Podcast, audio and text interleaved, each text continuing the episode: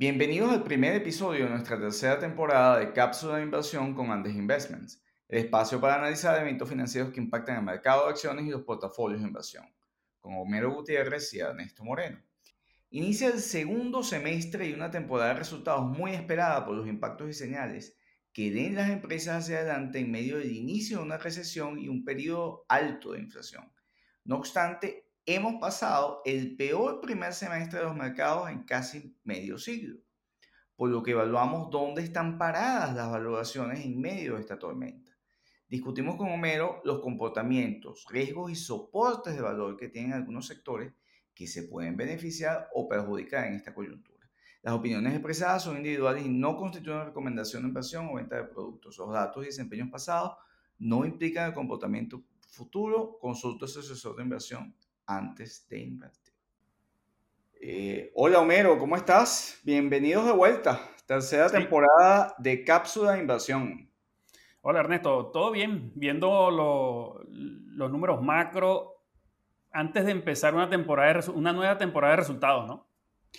Pues sí. Eh, a ver, una temporada y, hemos pasado pues algunos, unas cuantas semanas, quizás meses sin, sin, sin grabar un nuevo episodio por distintas razones, pero en ese eh, interín eh, estábamos en el avance del tema geopolítico de, de, la guerra de, o de la invasión de Rusia a Ucrania y todo el efecto que ha generado.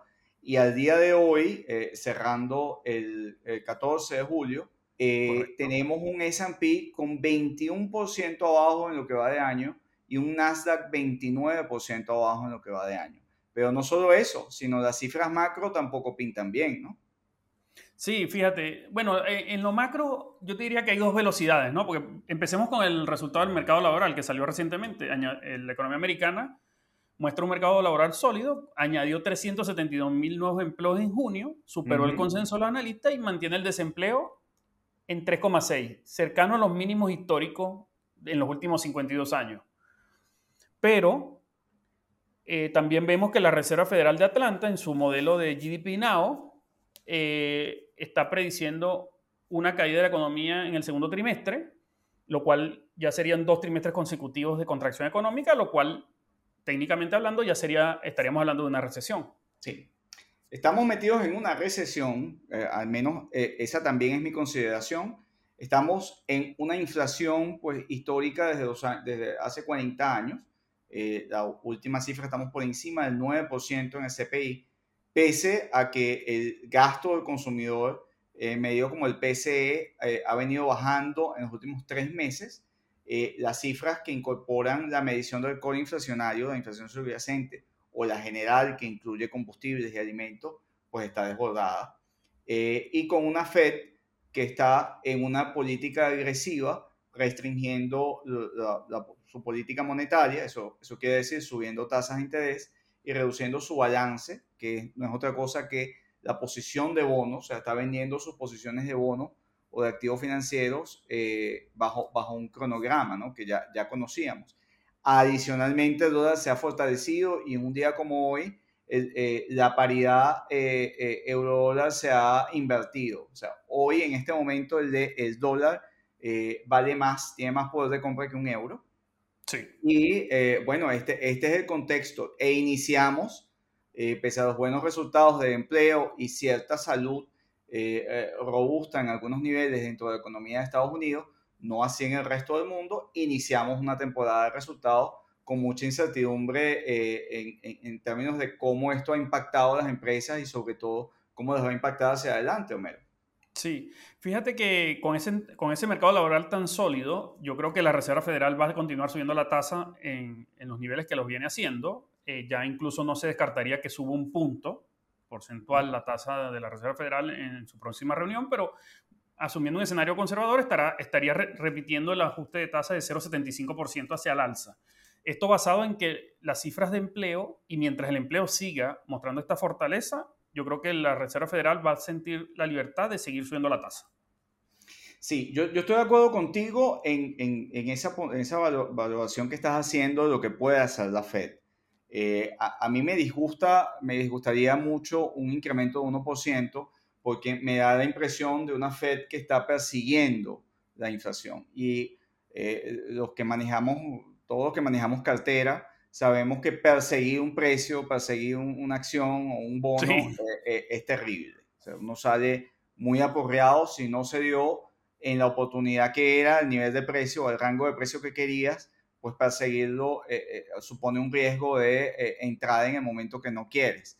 Entonces, a mí me daría la impresión de que la Fed, aun cuando comparto contigo que tiene baterías, o sea, tiene, bueno, no, bueno, no quiero usar, iba a decir balas, pero municiones o, digamos, herramientas para no entrar en un, en un lenguaje bélico, tiene, herramientas para combatir eh, esa alza de precios.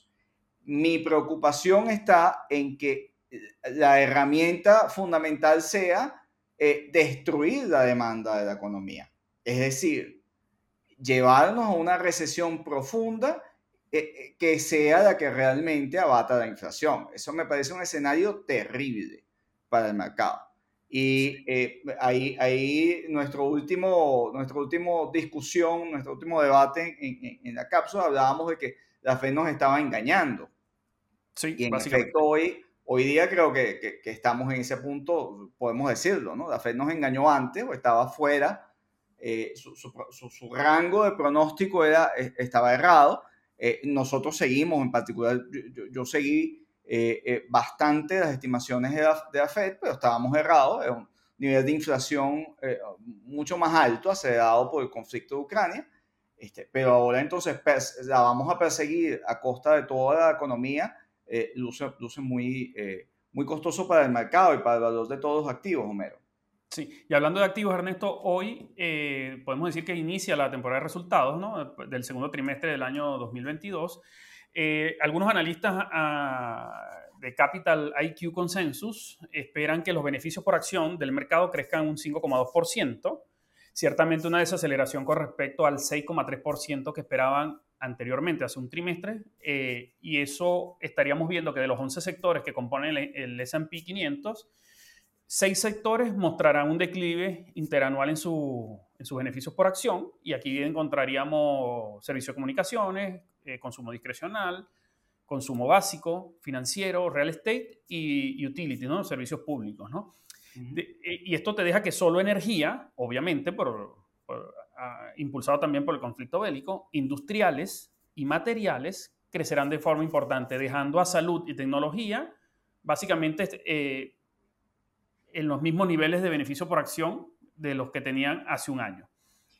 Sí, y a ver, ¿Está caro o barato el mercado en este punto? Porque eh, eh, eh, en medio de una tormenta, lo más importante es determinar en qué punto estamos parados, que no es fácil de determinar, o sea, simplemente lo podemos estimar. ¿Qué tan avanzados estamos en, digamos, en este, en este conflicto?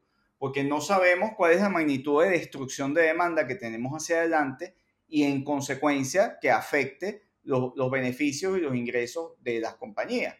Eh, evidentemente hay, eh, eh, digamos, un, un, patrón, un camino de desarrollo, tanto en el campo de innovación como en el campo del cambio en las preferencias de consumo que están llevando a, la, humanidad a comportarse y demandar y actuar de manera distinta. O sea, no hay duda de que las redes sociales este, son una herramienta fundamental ahora para la toma de decisiones de consumo de la gente. No hay duda que eh, eh, los autos eléctricos son una realidad y van a ser la mayoría, por no decir el 100% de los nuevos vehículos en la próxima década.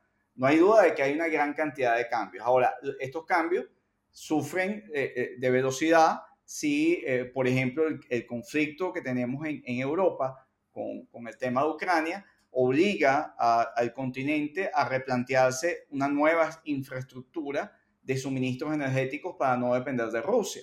Entonces, aquí hay, eh, eh, esos son esos, esos ajustes que estamos viendo en el camino y, que afectan la visión de largo plazo. Ahora, ¿está caro o barato el mercado? Entonces, en términos de price earning, eh, Homero, y yo creo que esta es una explicación metodológica importante, los price earning en este momento están alrededor del 16,60% el forward. Eso quiere decir las estimaciones 12 meses hacia adelante.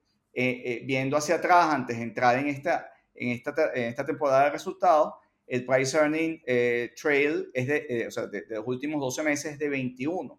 Eso quiere decir que eh, tienes que pagar 21 dólares por cada unidad de beneficio o 16.60 por cada unidad de beneficio esperada en los próximos 12 meses. Si eso lo comparamos y en, un análisis de, de, de, current valuation y que compara una serie histórica desde 1950, tú puedes decir que estás por encima del promedio del mercado si tomas la data desde 1950. Eh, incluso eh, se argumenta que estaríamos 46% por encima de la media. Pero eh, esa comparación y, con la cual muchos analistas dicen que el mercado aún está caro y está frente a una gran corrección, omite que estamos en un tiempo económico totalmente distinto al del siglo XX. Sí, correcto. Eh, hoy en día hay negocios que no existían a mediados del siglo XX. Hay, nuevos factores, hay nuevos sectores. Eh, la composición del, índice o del mercado como un todo ha cambiado, ¿no? Ya lo que son industriales, eh, la economía tradicional ha perdido peso en la valoración del mercado y han ganado otros actores que tienen una dinámica económica distinta, ¿no? y unas tasas de crecimiento más altas, Homero. O sea, las, cinco, las seis principales compañías de los índices son compañías que tienen dos dígitos de crecimiento sostenido. Y e, esta no es la realidad en compañías eh, del siglo pasado, con unos price earnings este, mucho más bajos. Si tomamos únicamente eh, lo, que sería eh, el, price earning desde el año 2000, vamos a notar que estamos por debajo del promedio en, aproximadamente 4, 4, 4, puntos porcentuales, 4, 4%. Entonces, la, la, perspectiva es distinta, depende de dónde, de dónde lo veamos. Entonces, pero más allá de eso, el riesgo que enfrentamos es si el earning cae, más allá de lo que está estimado, pues el, price earning automáticamente va a subir o para que se mantengan estos niveles, los precios van a tener que caer y corregir. Entonces, esa es una realidad con la que iniciamos esta temporada.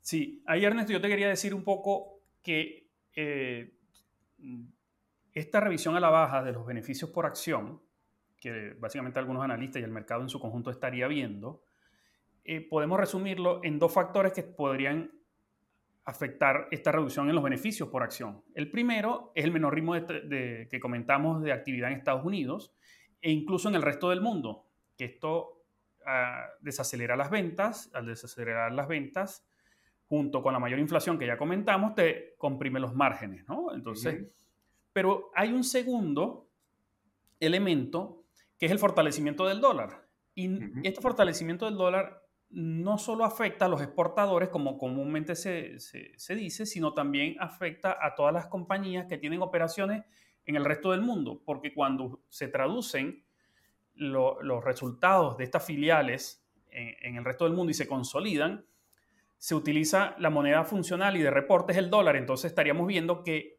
medido en dólares, las ganancias de las compañías que tienen operaciones en el exterior se verían reducidas. Y eso son dos factores que van a afectar y hacen eh, que los resultados de esta temporada de, beneficios que eh, está por comenzar van a ser menores a lo que yo creo esperan los analistas, pero eso no tiene que ser una señal de alarma, sino que hay dos factores que están jugando ahí, que son esto, la menor actividad económica y el fortalecimiento del dólar que van a afectar los reportes de las compañías. Y aquí te agrego otro caso en los últimos cuatro trimestres, ya en los últimos dos, se está viendo un crecimiento de las compañías que no logran cumplir las expectativas de los, analistas. En el último trimestre, en el, en el, pasado trimestre, en el primer trimestre del año 2022, el 20% de las empresas no cumplió las expectativas de los analistas y eso es casi el doble cuando lo comparamos con el segundo trimestre del 2021, cuando solo el 10% de las compañías que reportó no cumplió el beneficio, eh, las expectativas de los analistas. Entonces, eh, podemos esperar eh, que muchas empresas no alcancen los beneficios, las expectativas de los analistas, pero que eso sea algo coyuntural debido a estos factores macroeconómicos que estamos observando, que como tú bien dices, lo que estarían es eh, retardando o dilatando en el tiempo la adopción de estas nuevas tecnologías, estos nuevos negocios, que en el largo plazo eh, seguimos viendo cómo la economía se dirige hacia allá. Lo que estamos es un tema de que nos dirigimos hacia el mismo punto, pero un poco más lento. eh, comparto tu, punto de vista. Desde el punto uno, creo que eh, vamos a podemos tener eh, beneficios y resultados por debajo de, de, lo que está en el consenso de los analistas. Ahora, la pregunta que me hago, ya no hemos internalizado esa baja en las expectativas de los resultados, porque lo que tuvimos en junio fue un junio rojo en, en el mercado en general y sectores en particular, por ejemplo, eh, permíteme hablar de los semiconductores, que por los, los, comentarios o las estimaciones de que en, tanto en el gaming, las consolas de juego, como en las estructuras eh, o en los servidores para minería de, de, cripto, de criptoactivos, de criptomonedas, eh, y, y, van a tener una baja sensible en la demanda, pues la corrección generada en el sector eh, eh, eh, en el mes de junio es prácticamente es 20%.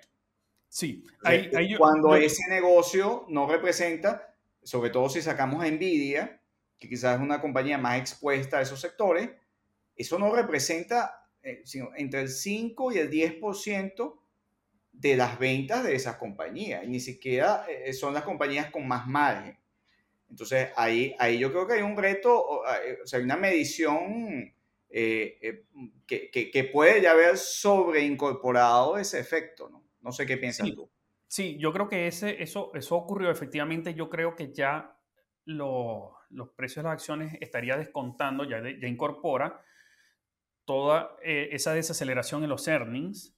Sin embargo, cada vez que hay una publicación de resultados, puede haber una sobrereacción en cuanto a que si la compañía redujo su guidance, Claro, es obvio que una compañía reduzca su guidance en un entorno macro como el que estamos viendo, pero eso no necesariamente quiere decir que en el largo plazo esa reducción del guidance sea permanente. ¿no? Eh, eh, acuérdense que los guidance son mediciones de corto plazo, que la compañía te da una visibilidad de lo que ellos están viendo en un rango muy corto de tiempo y que una compañía reduzca su guidance no es razón para esperar automáticamente o que su guidance esté por debajo de las expectativas del mercado para esperar una caída sostenida en el precio de la acción.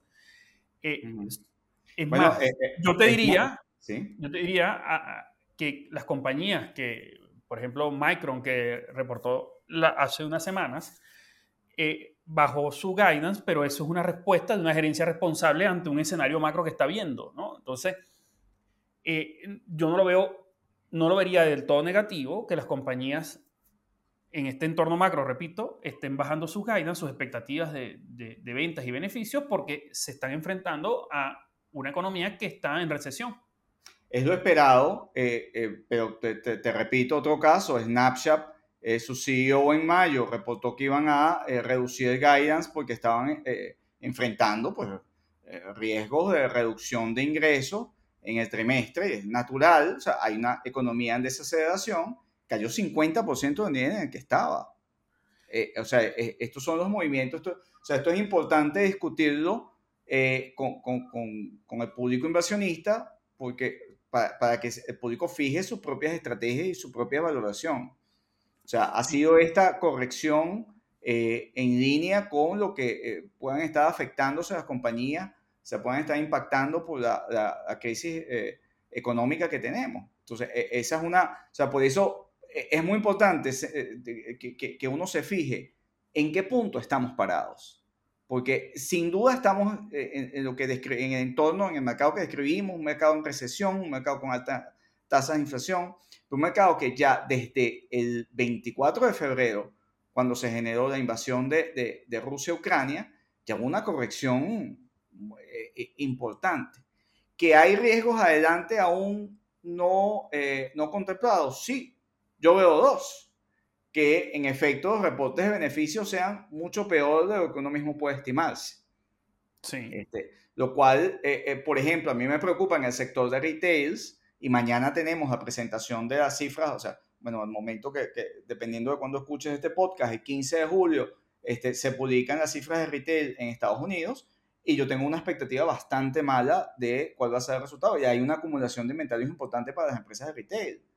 Y ahí nosotros asumimos, porque de, nuestros anteriores podcasts habíamos hablado del sector, Romero, y estábamos o sea, optimistas sobre el sector. Resulta que la acumulación de inventario, o sea, eh, eh, en las grandes compañías, entre Costco, Walmart, Target, etcétera, van desde 28 hasta 45% de incremento de inventario. Eso tiene costo, eso va a reducir el margen.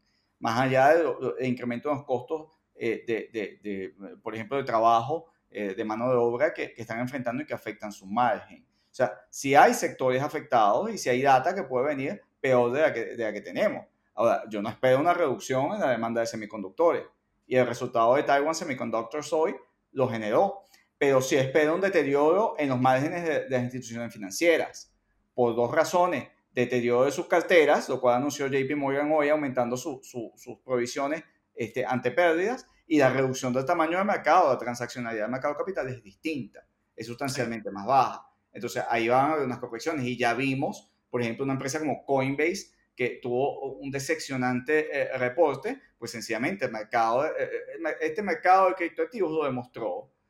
ante una caída aproximada de 60-66% en el precio, se destruyó el volumen de operaciones y desapareció el margen de transacción. Entonces, e, e, esas son las cosas malas que podemos ver.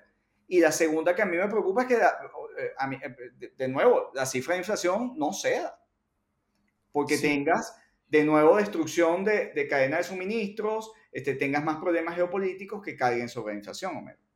Sí, fíjate, yo, yo del, del, viendo hacia adelante de esta eh, eh, temporada de resultados que empieza, eh, los inversionistas tendrían que dividir las empresas en dos sectores, ¿no? en dos grupos.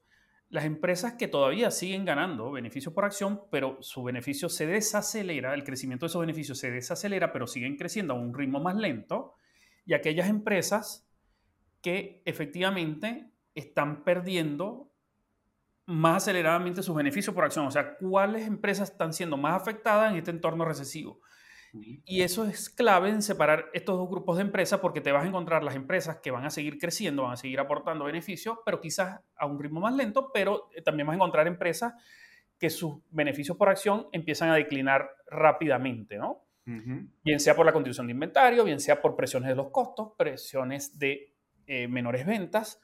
Y hay que hacer todo un trabajo de revisar los márgenes y los márgenes por sector, porque cada sector es, es distinto y la dinámica dentro de cada sector es muy distinta. ¿Qué sectores te gustan en función de tu metodología de valoración, Homero? Eh, de cada este segundo trimestre y a todo este, eh, este contexto, eh, de cada este segundo semestre y todo el contexto económico que estamos viviendo? Fíjate, yo, yo para salirnos un poco de, de, de, de, las, em, de los sectores que generalmente tratamos aquí en cápsula, yo te diría que estoy viendo interesantes dos sectores, dos sectores que tuvieron, los analistas esperan un crecimiento sustancial del beneficio por acción en este segundo trimestre del año. Uno es industriales, que los analistas esperan un crecimiento de 31,3% en el beneficio por acción. Claro, esto, esto en industrial está afectado por un, efecto base del primer trimestre del año 2021 que fue realmente malo por coletazos de la pandemia. Pero también hay otro sector que es el de materiales, que también espera un fuerte crecimiento de 17% eh, del beneficio por acción, 17% interanual, este, que serían dos sectores que estarían creciendo muy, mucho, o sea, perdón, estarían creciendo mucho en este segundo trimestre. Y esto, dentro de estos dos sectores, yo estaría tratando de buscar compañías que estén relacionadas con nuestra visión de largo plazo. Empresas de tecnología, empresas de microprocesadores, empresas que estén en las cadenas de valor de la robótica, la automatización, los nuevos materiales. Entonces, me gustan empresas que estén en el sector de materiales e industriales que formen parte de la cadena de valor de las, em, las empresas tecnológicas que estén adoptando robótica, automatización en su proceso. Eh, la industria de químicos, que es un sector como intermedio en la cadena de, de, producción. Y, y, fíjate por qué te ubico en intermedio.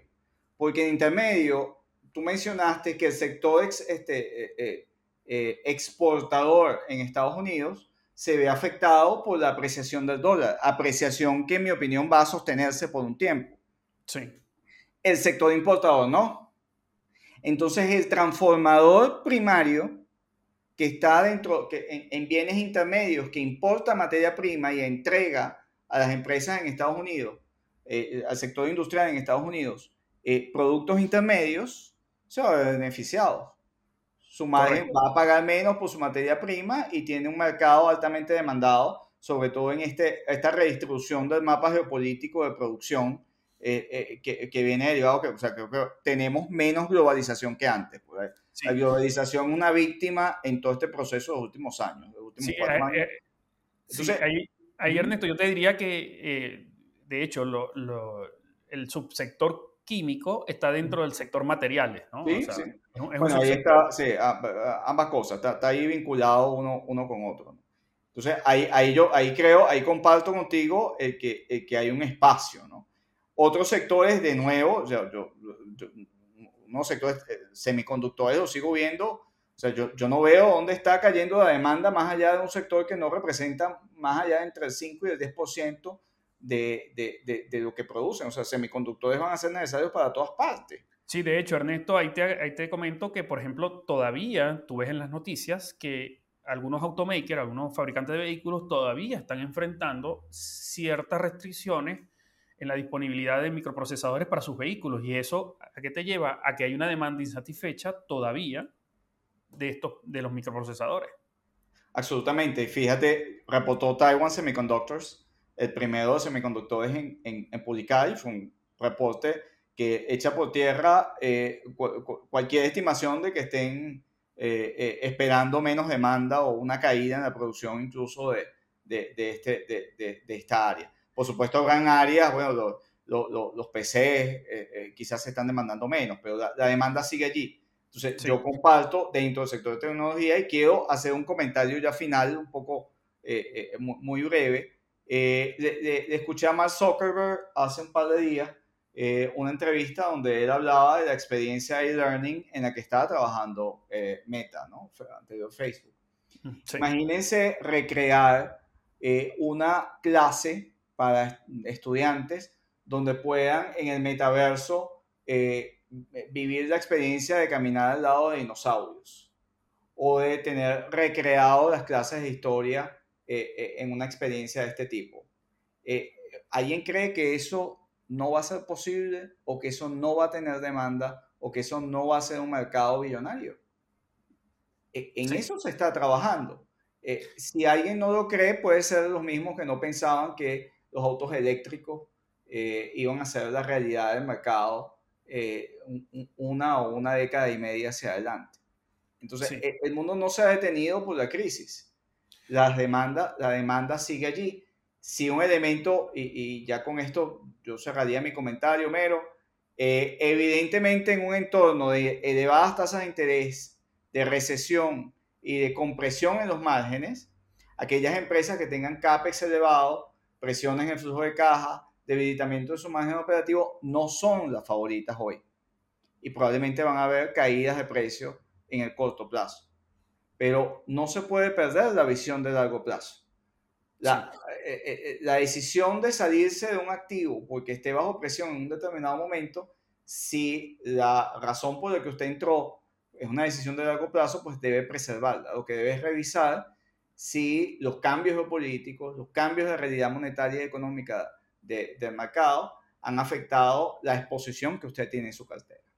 Sí, yo Ernesto, para, para, también para hacer a modo de cierre, en resumen, yo te diría que habría que buscar compañías con eh, price earning bajos que pertenezcan a sectores industriales, materiales, que sean proveedores directos de estas tecnologías de largo plazo que estamos viendo. Porque estas empresas hoy quizás están a unos niveles de valoración muy bajos, dado la crisis, la subida de tasas de interés y todo esto, pero estas empresas forman parte de una cadena de valor que es muy potente y prácticamente es el futuro, ¿no? Así es, Homer. Sí. Bueno, hemos iniciado nuestra tercera temporada, estuvimos un poco alejados en la segunda, razones de salud, razones de viaje, eh, razones de debate, porque la Fed nos había engañado, que en efecto nos engañó sí. Eh, con sus estimaciones. Eh, pero bueno, estamos de vuelta y bueno, Homero, para ofrecer y compartir nuestra visión. Sí. Bueno, Ernesto, hasta la próxima cápsula. Hasta la próxima, Homero.